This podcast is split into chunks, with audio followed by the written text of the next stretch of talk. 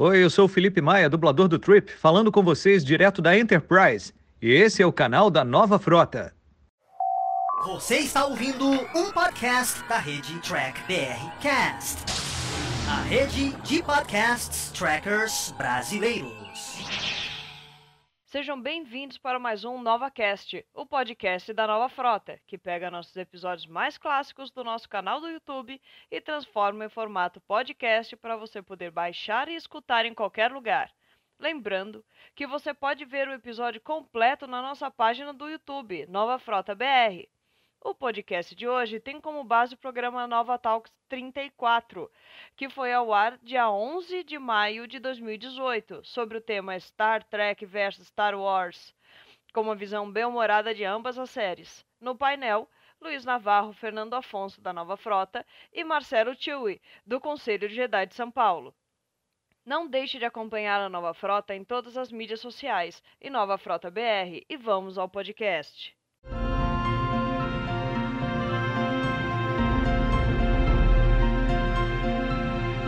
Fala galera, estamos aqui para mais um Nova Talk e hoje eu trouxe aqui o Marcelo do Conselho Jedi e o Luiz aqui, certo? Da Luiz frota. Navarro da Frota. Da frota, certo? Pra gente fazer uma discussãozinha aqui Star Wars e Star Trek.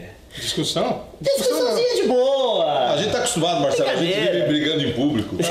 É, legal Conversa de é, né? cria essa expectativa de como a gente vai se comportar próximo. E antes de qualquer coisa eu quero perguntar, vamos ver como é que eles estão. Eu quero saber pelo menos o nome de dois atores que trabalharam tanto em Star Wars quanto em Star Trek. um Vamos eu ver. sei, um eu sei. Você sabia um também? Só sei um. Eu sei um. Simon Pegg. Simon Pegg, era esse? Simon Pegg. Simon Pegg eu sei. Fora esse, É, esquece. o que, que ele fez? Eu não lembro.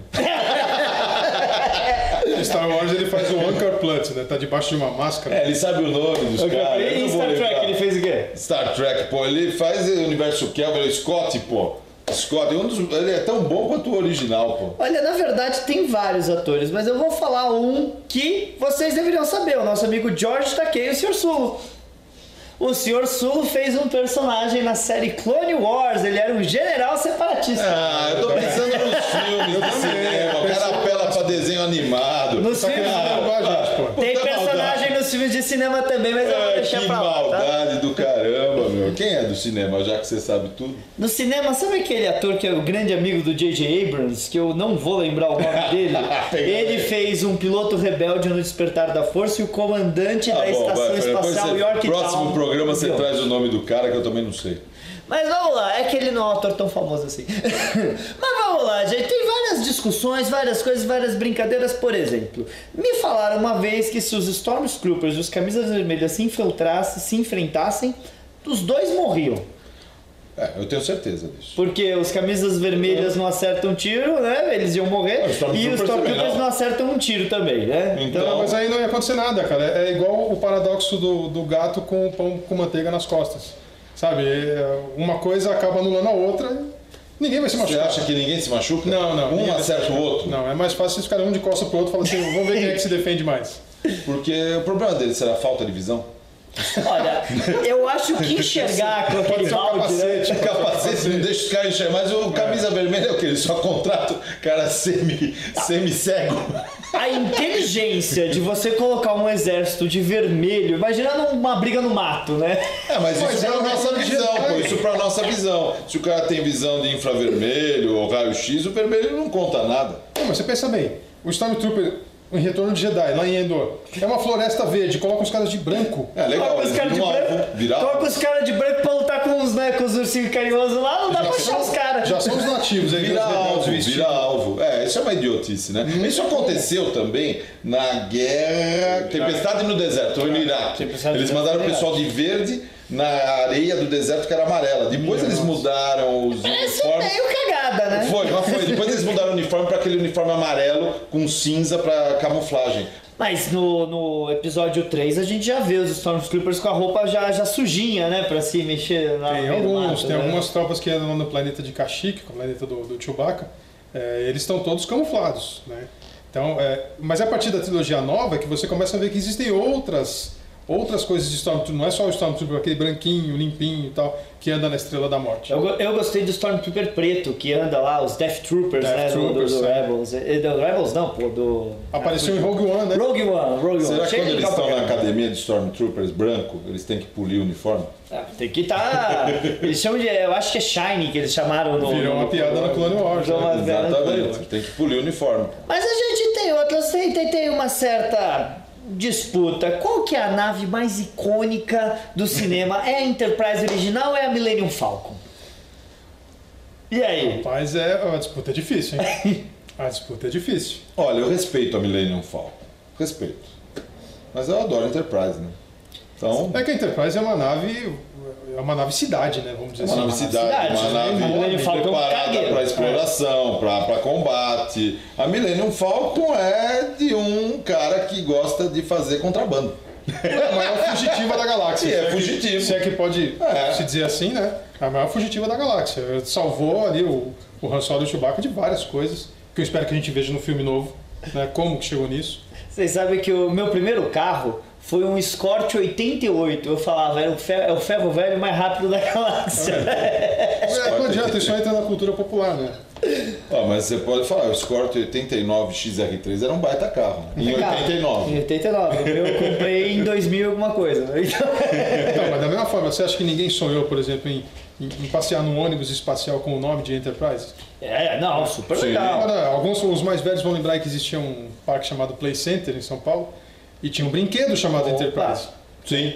Aquilo, eu pensava comigo na minha cabeça de moleque. Eu estou assim, entrando bom, hoje eu estou entrando numa nave de Star Trek. Exatamente. É Enterprise. O dia que eu acho, eu acredito que um dia a humanidade vai, eu acho que todas essas naves da ficção científica vão ser referenciadas, viu?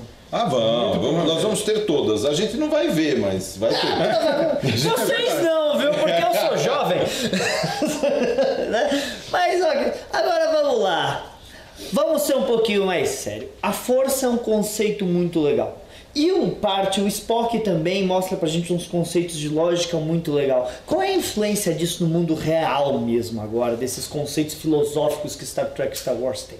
Eu acho que é o contrário, né? É o mundo real que influenciou a questão da força, que, que influenciou a questão da lógica, entendeu? Eu acho que é o contrário, né? Não foi a ficção que gerou a realidade, foi a realidade que gerou a estrutura ficcional. É muito do, do miticismo que aparece lá com o Yoda, é, falando sobre a força, é coisa que já vem de religiões que têm 10 mil anos. São religiões, eu Sim, também acho. religiões tem- tentativas, mas popularizou, né? Esses Sim. conceitos, por causa que a cultura pop pegou muito desses conceitos que a gente vê eles usando, que foi personagem, né? Na verdade, eu acho que assim, o- o- as obras de entretenimento hoje, elas tentam de alguma maneira trazer de volta esses valores que os mais antigos tinham.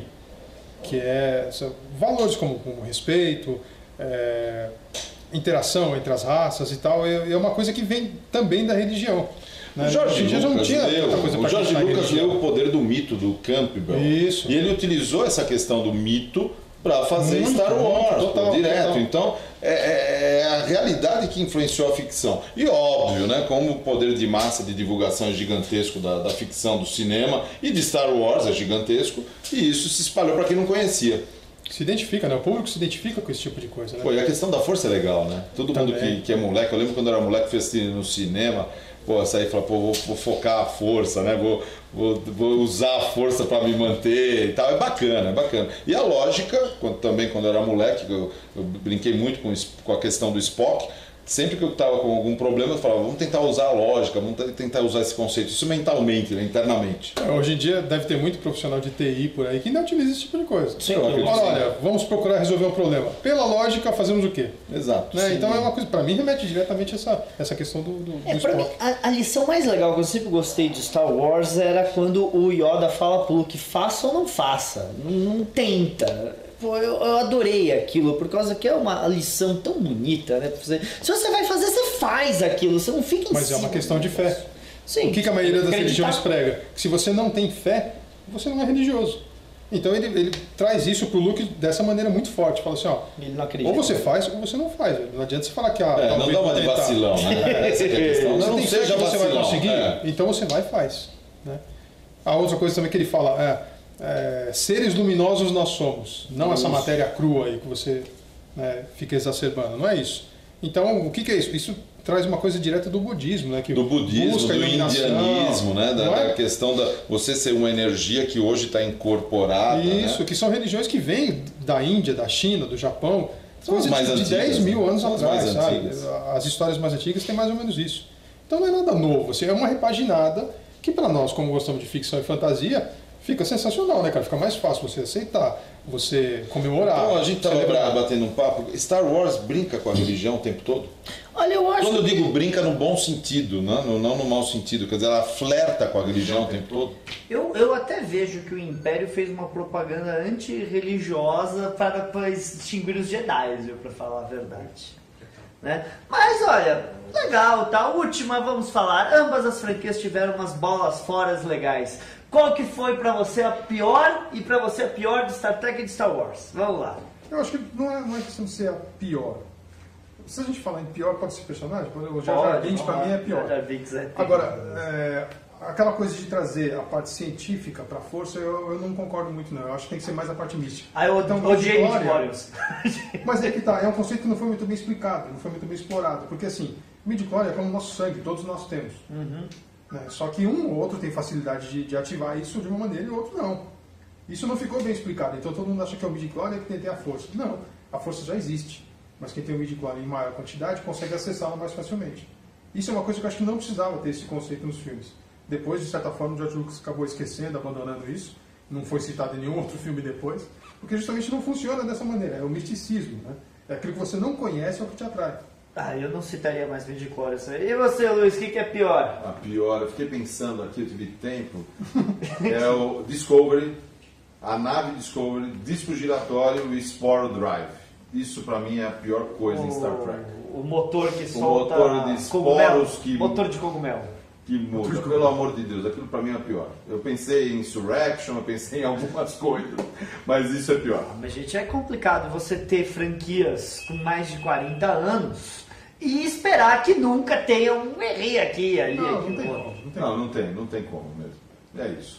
Bem, gente, é isso aí. Algum recado, Marcelo, pro pessoal? Então, o pessoal quiser conhecer o Conselho Jedi São Paulo, só acessar as nossas redes sociais, né? É, procurar por conselhosp.com.br, o site também, lá tem todos os links. Se o pessoal quiser fazer parte, vir aos nossos encontros, aos nossos eventos, tudo indica que a gente vai ter um evento conjunto né, entre os dois clubes, então isso vai ser uma coisa que a gente já vai discutir. Para o futuro, quiser aproveitar, quiser ajudar, mandar sugestão, crítica também, a gente também aceita, então entra lá e acessa e vem fazer parte. É isso aí, Luiz. Algum recadinho? Bem, Prazer estar aqui com vocês. Eu gostei muito de participar desse programa. E até a próxima, pessoal. Dá um like aqui, bate o sininho. Curte, compartilha, E é dá uma isso. olhada no trabalho do Marcelo do CJ lá. Exatamente. A gente sabe, que, Jedi, a é gente isso sabe que quem manda não é ele, é a Fabi, mas tudo bem, ele tá aqui isso mesmo assim. É isso aí, galera. Tchau, pessoal. Até Falou! mais. Nova Frota, desde 1989, a casa de jornada nas estrelas no Brasil.